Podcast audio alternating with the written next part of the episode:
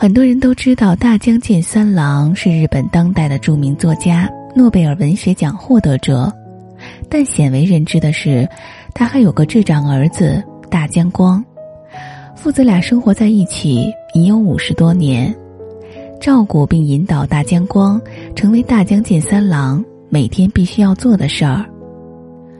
二十八岁时，已名满日本的大江健三郎生下了有智障的小儿子大江光。医生说，大江光存活的概率极小。大江健三郎一度无比忧伤，认为儿子是活不下去的。两个月后，他去了一次广岛，看到很多核爆幸存者将失去亲人的名字写在灯笼上，让其漂流到黑暗的对岸去。完全没信心的他，也将小儿子的名字写在了上面。大江健三郎的母亲得知此事后大为惊讶，她说：“这不是一个父亲应做的，你得与光共生。”大江健三郎想起了儿时，有一次他患重感冒，担心的问母亲：“我会死去吗？”母亲坚定的告诉他：“不会，我不会放弃你的，即使你死去了，我也会把你再生出来。”他又问：“那他是不是另一个孩子呢？”“还是你？”母亲回应道：“我会把你知道的所有事情和读过的所有书，都交给那个孩子。”母亲的批评和儿时的那段经历，让大江健三郎从绝望中走了出来。他决心让光活下去，和他共生。光几乎不会说话，也不与外人交流。大江健三郎就在儿子的房间里播放莫扎特、肖邦等人的古典音乐。光竟然渐渐有了反应，并在六岁时开口说出了人生的第一句话。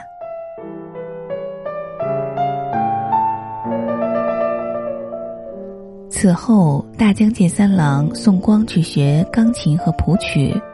他发现，儿子虽然语言表达不行，却能通过谱曲把自己的所思所想表达出来。光在父亲的关怀下，心态变得积极起来。有一次，大将军三郎带他回老家，离开时，他对奶奶说：“我要打起精神来，以便好好的去死。”一周后，他又改口告诉奶奶。对不起，我说错了，应该是打起精神，好好的活下去。虽然家里的房子很大，而且有好几层，但大江健三郎始终跟光生活在一个房间里。他阅读和写作时，光则在一旁听音乐、谱乐曲。大江健三郎从未想到去一个安静的房间里，他说。这样，光一抬头便能看见我。为了光，他做出了很多牺牲。付出终有回报。现在的大江光已经成了日本最著名的作曲家之一。他能记住他听过的任何乐曲。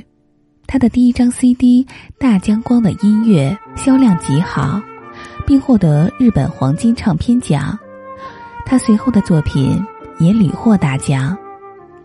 光开始反哺父亲，除了作为大江健三郎的写作对象被写进小说外，他还挽救了父亲。大江健三郎患有抑郁症，每隔两三年就发病一次。发作时他无法入睡，只能靠喝大量的酒来麻醉自己。后来大江健三郎通过反复听光的 CD 克服了抑郁症。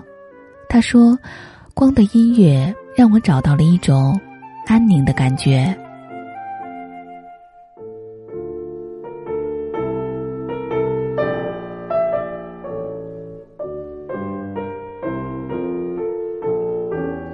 大江健三郎说，自己的一生中，三分之一的时间用于阅读，三分之一的时间用于写作，还有三分之一的时间给儿子。每天必做的事。等光睡下后，用毛毯将它盖好，早上再把他叫醒，让他去卫生间。这对自己来说已经成了一种仪式。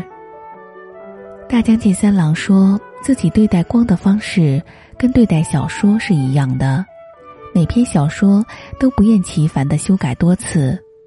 他说，临死前我会将没修改好的手稿全烧掉，因为未修改好的稿子不是我的作品。